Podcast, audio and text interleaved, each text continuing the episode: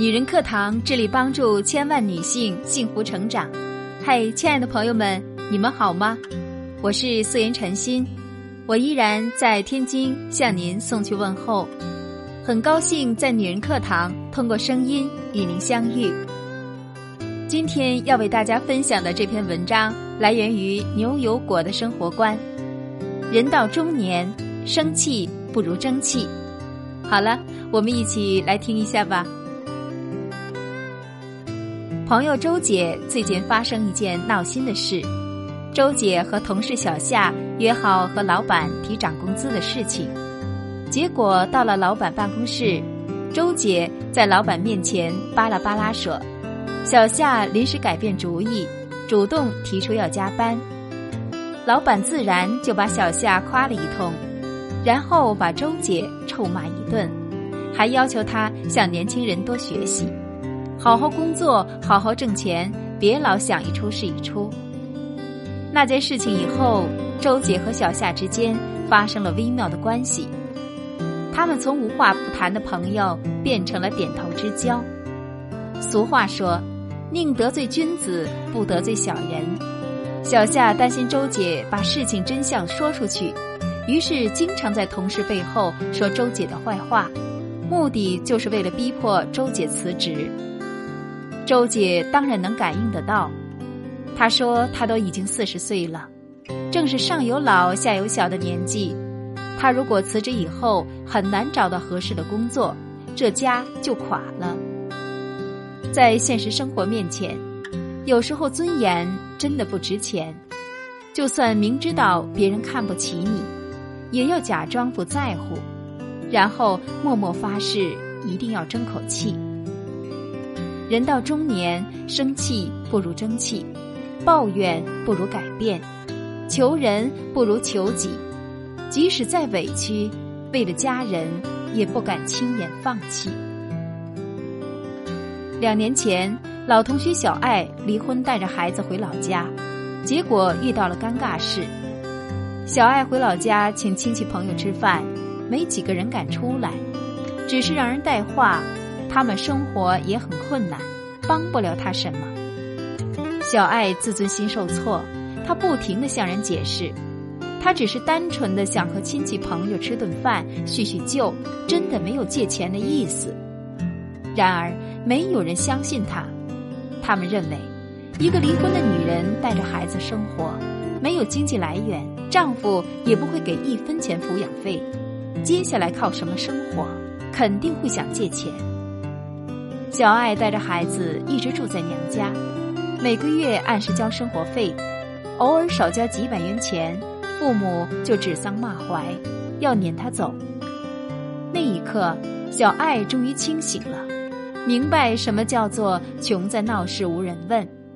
他已经不想解释什么，自己独自带着孩子出去租房。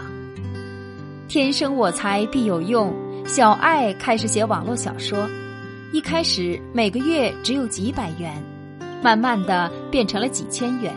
如今他出版过几本书，虽然谈不上有多成功，但他觉得日子过得特别有意思。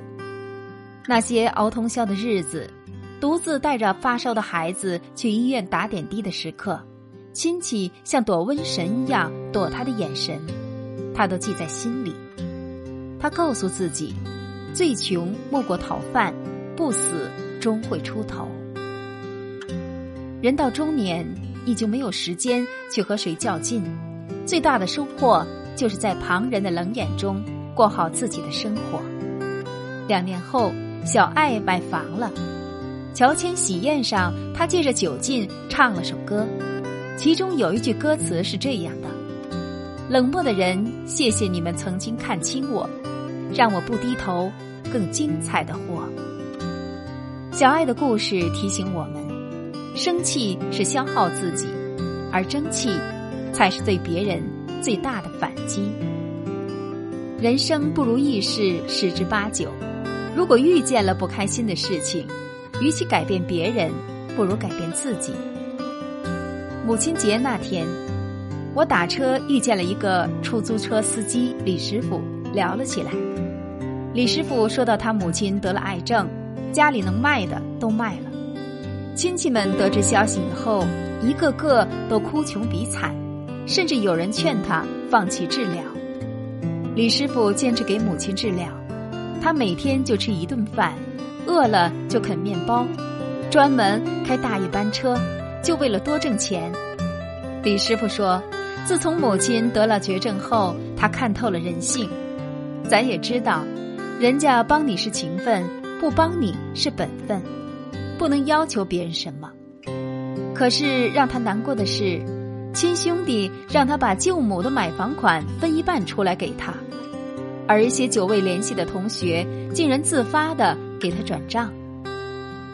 有的时候，亲人竟然不及陌生人，这才是让他寒心的。不过渐渐的，他也释然了，他改变不了别人的做法，只能尊重别人的选择。我很佩服李师傅的乐观心态，即使家里出了大事，也从不乱了分寸。人到中年，心胸一定要开阔，不能把自己长久的陷入负面情绪中。生气是拿别人的错误惩罚自己，所以不如不气。生活那么难，哪有那么多时间去和别人生气？有那闲工夫，不如好好休息。才有更多的精力挣钱养家。蒙恬说过：“生命的用途并不在长短，而在我们怎样利用它。”许多人活的日子并不多，却活了很长久。人活着就是一种心态。人到中年，生气不如争气，抱怨不如改变，靠谁都不如靠自己。加油！好了，亲爱的朋友们，今天的文章就是这样了。如果你喜欢今天的文章，那么可以在我们的文末下方为我们点个好看。通过三个小故事，你会有什么样的想法呢？可以在我们的文末写下您的感想。感谢您的聆听，感谢您的陪伴。好了，我们下个星期再见。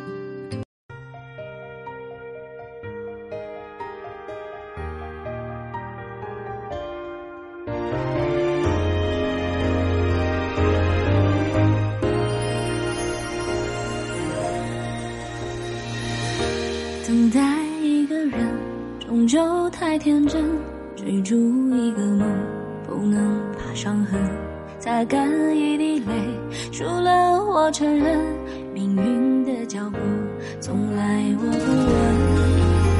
该吃的苦比谁都清楚，说来无助也算是领悟。